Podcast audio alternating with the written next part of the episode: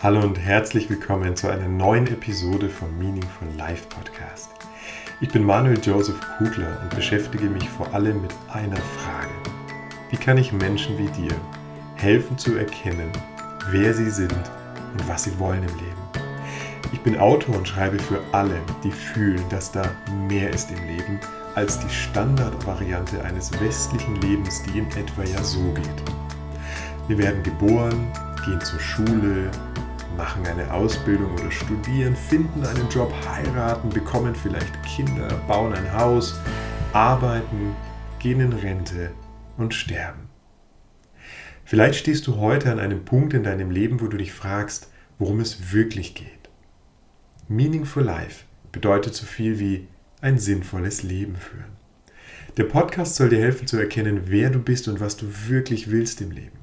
Dazu teile ich mein gesamtes Wissen und liefere dir Inspiration, wie du dich selbst finden kannst.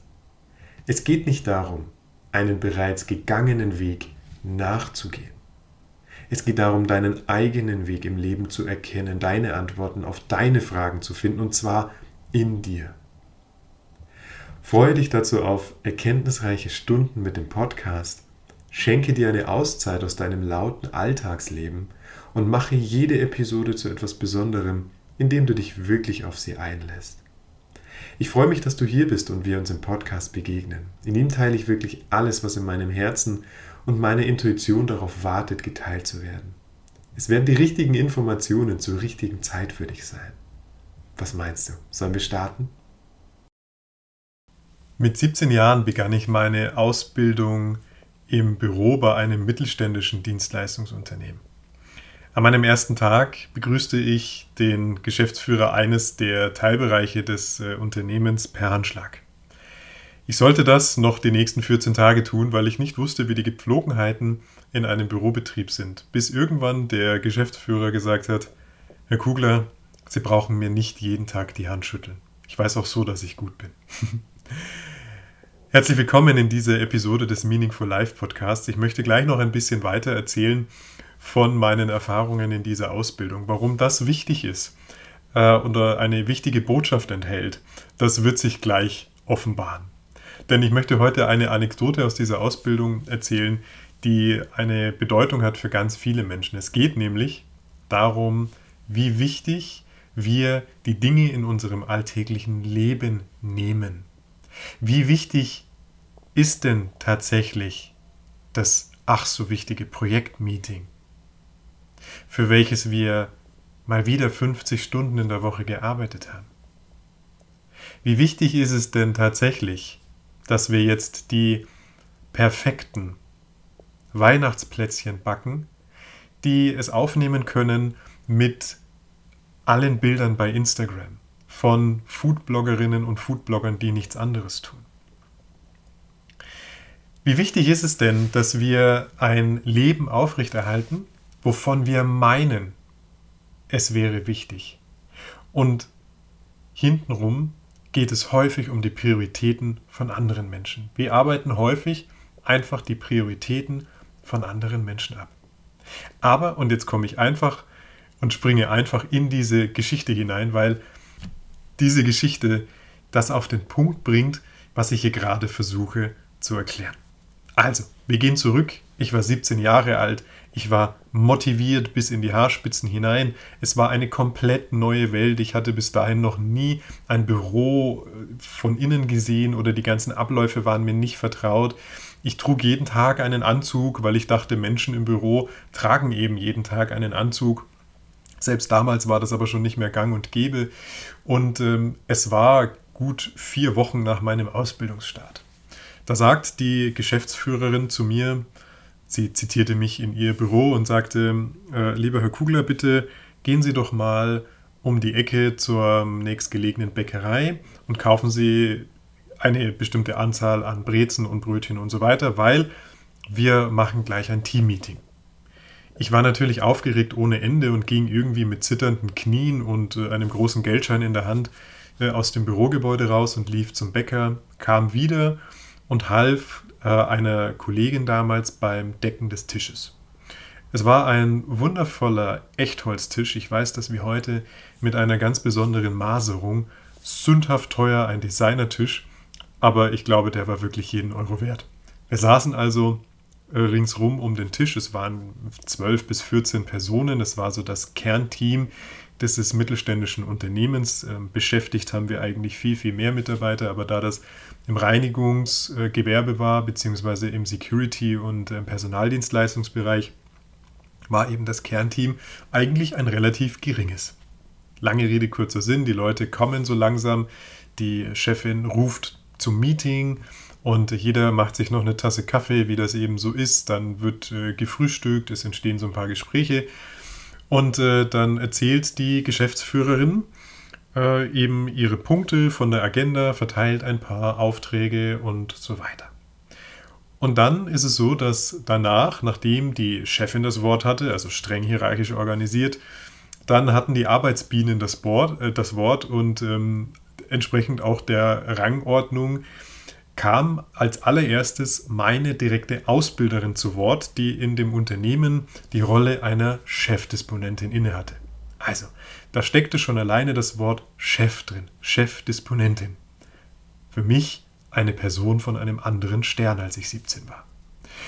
Und ich war ganz gespannt, welche bedeutsamen, weltverändernden Themen meine Chefdisponentin, meine direkte Chefin, jetzt vor der versammelten Mannschaft und vor der Geschäftsführerin preisgeben würde.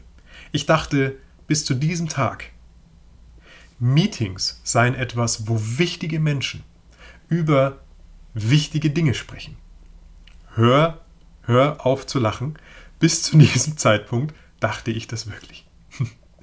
Jedenfalls eröffnete meine Chefdisponentin den Vortrag, drehte sich in einer halben Körperdrehung nach rechts um und griff unter den Tisch. Sie holte eine Rolle Toilettenpapier hervor und lag, äh, legte diese Toilettenpapierrolle vor sich auf den Designer-Besprechungstisch. Dann sagte sie die Worte, Chefin, ich glaube, wir müssen doch wieder auf das vierlagige Toilettenpapier umsteigen. Ich mag einfach das dreilagige Papier nicht. In diesem Moment zerbrach eine Weltvorstellung bei mir. Wie konnte die Chefdisponentin meine direkte Chefin, ein Wesen von einem anderen Stern. Dem noch höheren Wesen von einem anderen Stern, sprich der Geschäftsführerin. So etwas Triviales in einem Meeting, wo doch ein Meeting bis dato für mich etwas war, wo wichtige Menschen wichtige Entscheidungen treffen. Wie konnte sie da nur über Toilettenpapier sprechen? Sie tat es. Schlimmer noch war das, was danach geschehen ist. Anstatt dass das Thema dann vorbei gewesen wäre, fand eine rege Diskussion unter allen Teilnehmern der Kernmannschaft, alles wichtige Leute, fand eine rege äh, Unterredung statt, welches Toilettenpapier denn jetzt zukünftig wieder gekauft werden soll. Ob das dreilagige oder das vierlagige. Ich war danach erschüttert. Und dieses Toilettenpapier-Meeting sollte ich mein Leben lang nicht vergessen. Dieses Toilettenpapier-Meeting verdeutlichte mir nämlich eine ganz, ganz zentrale Lebensweisheit und Botschaft in unserer Gesellschaft. Die allermeisten Menschen schrauben ihren Horizont so weit runter, stellen dieses, dieses Mikroskop eines Horizontes so klein ein, dass ihr Leben auf eine 2-Euro-Münze passt. Und das meine ich nicht böse. Es stimmt mich eher traurig. Das Ganze hat Gründe, warum das so ist. Es gibt Gründe, warum Menschen meinen, es ist wichtig, welches Toilettenpapier verwendet wird. Und damit wir uns nicht falsch verstehen, natürlich, wenn einen das Toilettenpapier nervt, dann kann man schon mal drüber reden. Aber ich glaube, ich, mir gelingt es schon deutlich zu machen, um was es mir geht wenn der Fokus so klein ist, dass wir uns über solche banalen Dinge unterhalten? Wie wollen wir denn dann herausfinden, um was es in unserem Leben wirklich geht? Wie wollen wir ergründen, wer wir sind und was wir im Leben wollen, wenn wir immer im Klein-Klein dieses Alltagslebens stecken. Das kann nicht funktionieren. Und ich glaube, dass wir viel zu viele, und das in der Gesellschaft, im Arbeitsleben sowieso, aber das auch generell in der Gesellschaft, auch in der Familie, in, in, in, im Umgang mit, äh, unseren, mit unserem Umfeld, mit unseren Freunden. Ich glaube, dass wir da viel zu häufig, viel zu oft im Grunde über Toilettenpapier sprechen. und nochmal, das darf und hat alles auch seine Begründung und es darf alles angesprochen werden. Aber die Frage ist, wenn, der, wenn unser Bewusstsein schon so klein gemacht wurde und wir uns über solche Dinge unterhalten, wie sollen wir dann in der Lage sein, tatsächlich über uns selbst zu reflektieren? Wie sollen wir es denn schaffen, mit einem so geringen Fokus, mit einem so geringen Horizont, wie sollen wir da bitte die zentralen Fragen unserer Existenz und unseres Lebens beantworten? Ich glaube, das ist unmöglich. Und ich glaube, dass wir gut daran tun, uns selbst zu fragen, wie groß ist denn unser Horizont gerade? Wie groß ist mein Horizont gerade aufs Leben?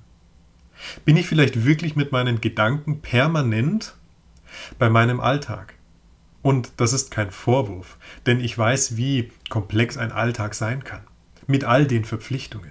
Dieser Alltag wurde ja so geschaffen, um unseren Horizont so klein zu machen, damit wir uns nicht falsch verstehen. Das ist alles, entbehrt sich alles jeglichen Vorwurfs. Immer, wenn ich spreche oder schreibe, ist es nie ein Vorwurf.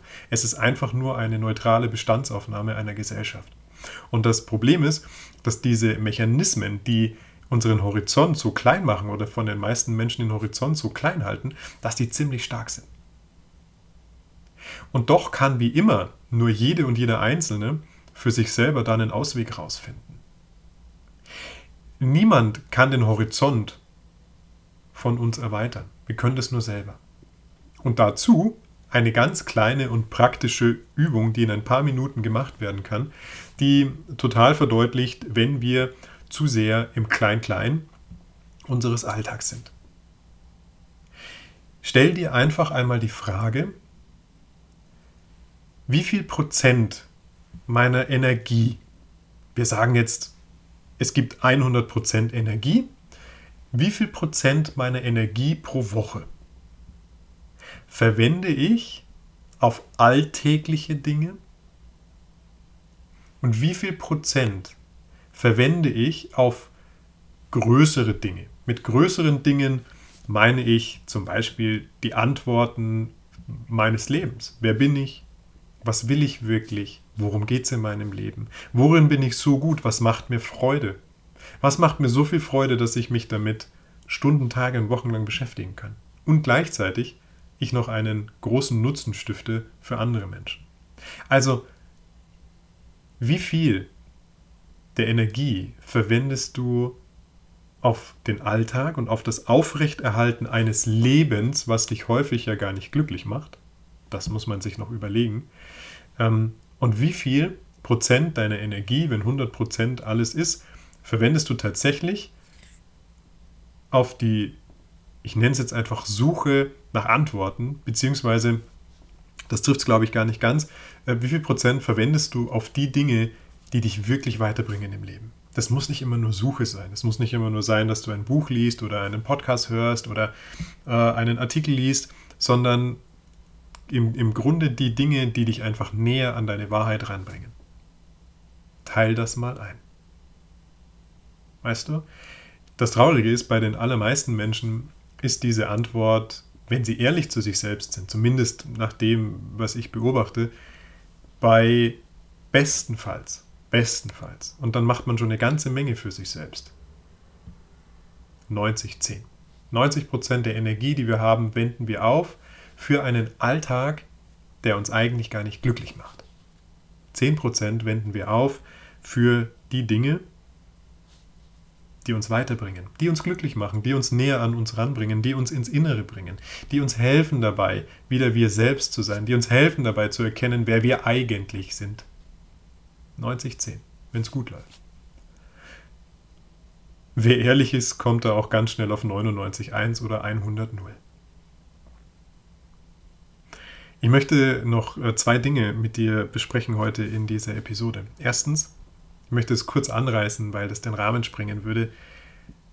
Warum ist das so? Warum verwenden wir denn so viel Energie auf den Alltag und noch dazu häufig auf einen Alltag, den wir gar nicht mögen? Weil wenn man das versteht und wenn man da Erkenntnis äh, oder Kenntnis darüber hat, dann ist das häufig ein erster Schritt, um für sich zu entscheiden, das möchte ich nicht mehr so. Ich will das anders machen. Ich will wieder Herrin oder Herr über meine Energie werden. Und der zweite Part, den ich noch besprechen möchte, ist, wie kann es denn tatsächlich gelingen, wenn ich die Entscheidung treffe, ich möchte mehr Energie für mich, weil die Verpflichtungen werden ja meistens nicht weniger. Also gehen wir kurz in den Exkurs, was hat denn dafür dazu geführt, dass es heute so ist, dass ich so viel Energie auf etwas verwende, was ich eigentlich gar nicht will. Wieso brauche ich denn 90 oder 95 oder 99 Prozent meiner Energie für ein Leben, was ich eigentlich gar nicht leben will? Nun, es ist so, dass wir in einem gesellschaftlichen System ja leben, wo wir darauf konditioniert wurden, und zwar von frühester Kindheit an, zu funktionieren. Wir lernten von frühester Kindheit an, es gibt eine Autoritätsperson oder Personen, nämlich in persona unsere Eltern. Das Ganze ging weiter. Vielleicht haben wir einen Kindergarten besucht. Wir sind in eine Schule gekommen. Dort lernten wir dann zum allerersten Mal, also häufig heute bereits im Kindergarten, aber spätestens in der Schule lernten wir zum allerersten Mal zwei Dinge. Es gibt erstens immer eine Autorität, deren Befehle ich zu befolgen, befolgen zu habe, so rum. Und zweitens, es gibt gute und schlechte Menschen. Weil in der Schule geht es ganz schnell, dass Schülerinnen und Schüler lernen, hey, ich habe hier Schwächen in einer bestimmten Fähigkeit, andere Kinder können das besser. Und das hat bereits ziemliche Auswirkungen auf den wahrgenommenen Selbstwert, auf die Selbstliebe, die wir selbst uns gegenüber haben. Das sind alles Programme, die sich manifestieren, die sich verfestigen in unserem Unbewussten. So. So geht es dann munter weiter. Dann machen wir eine Ausbildung oder wir studieren.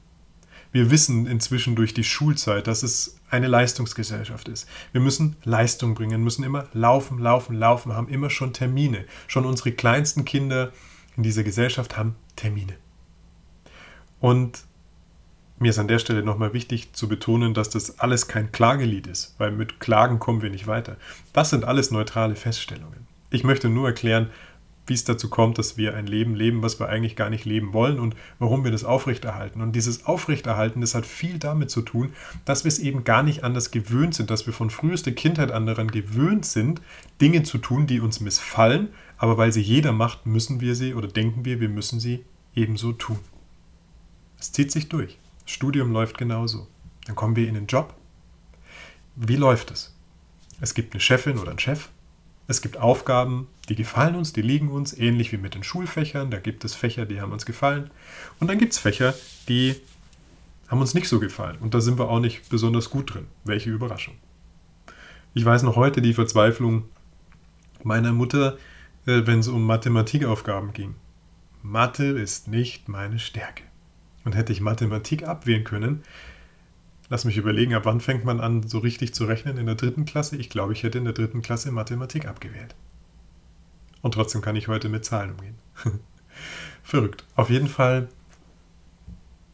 lernen wir durch diese gesellschaftliche Konditionierung ganz schnell ein Lebensmodell aufrechtzuerhalten, was a. jeder so lebt und damit richtig sein muss, b. jeder klagt darüber und c.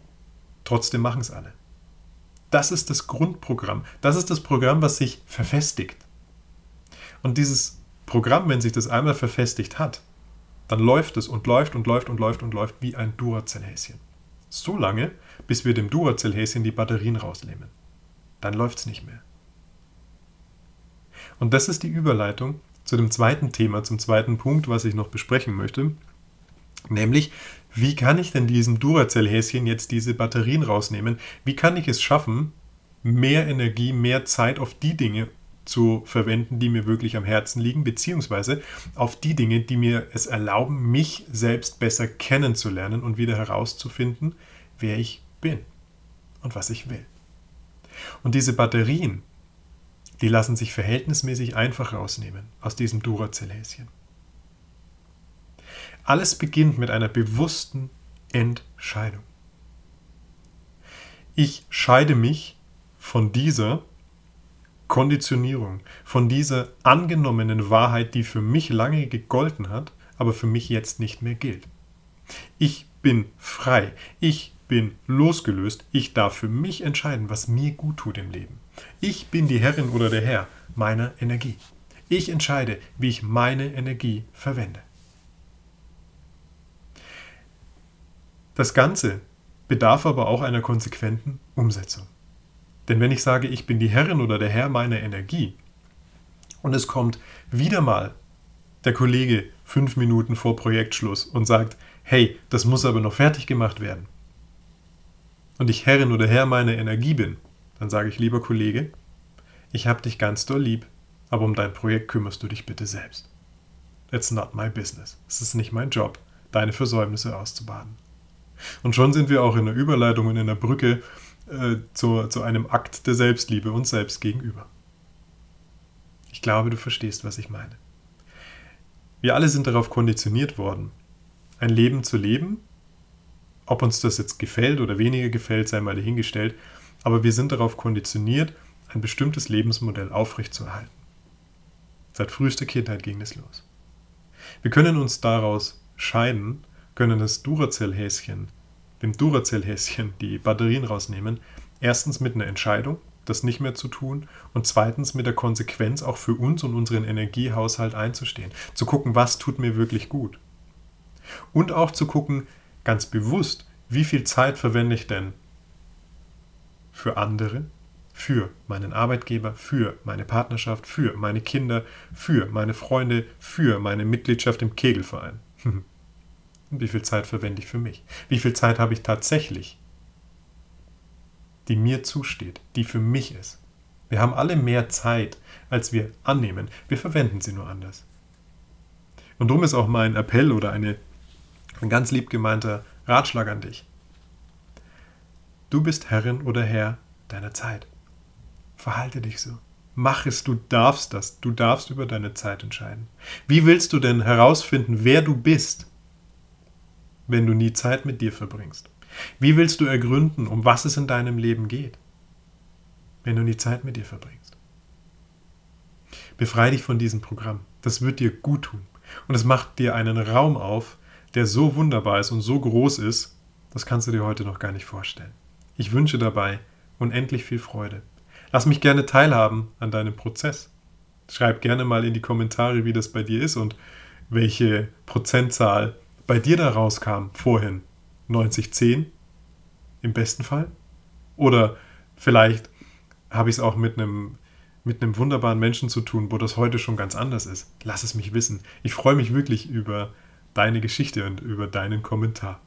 Für heute soll es das gewesen sein und ich sende dir die allerbesten Wünsche und Energien. Ich habe mich sehr gefreut, dass du heute mit dabei warst. Dies war eine Episode des Meaningful Life Podcast mit Manuel Joseph Kugler. Bis ganz bald, mach's gut. Das war eine weitere Episode des Meaningful Life Podcast. Ich bin Manuel Joseph Kugler und ich freue mich wirklich, dass du heute mit dabei warst. Zum Schluss habe ich noch eine kleine Bitte an dich. Der Podcast lebt für Menschen wie dich. Damit er sichtbar wird und bleibt, braucht er Bewertungen. Wenn dir diese Episode also gefallen hat, würde ich mich sehr freuen, wenn du eine Bewertung hinterlässt. Das dauert wirklich keine zwei Minuten, aber es hilft mir dabei, den Podcast zu den Menschen zu bringen, die gerade an einem ganz ähnlichen Punkt im Leben stehen wie du. Unter allen Rezensenten verlose ich jeden Monat ein Exemplar meines Buches Berufung finden, wie wir das finden, was wir suchen, weit über den Beruf hinaus. Ich danke dir für deine Unterstützung. Teile diese Episode auch gerne mit Menschen, die dir am Herzen liegen. Wir alle verdienen es, darauf aufmerksam gemacht zu werden, wie wir unseren ganz eigenen Weg im Leben gehen können. Danke für dein Engagement. Mehr über meine Arbeit, Bücher und Retreats findest du auf www.manuel-kugler.com. Melde dich auch unbedingt für den Meaningful Life Letter an. Er erscheint regelmäßig und erzählt Geschichten, die so einfach nur das Leben schreiben kann. Diese Geschichten helfen dir dabei zu erkennen, wer du bist und was du möchtest im Leben. Danke für dein Sein und bis zum nächsten Mal.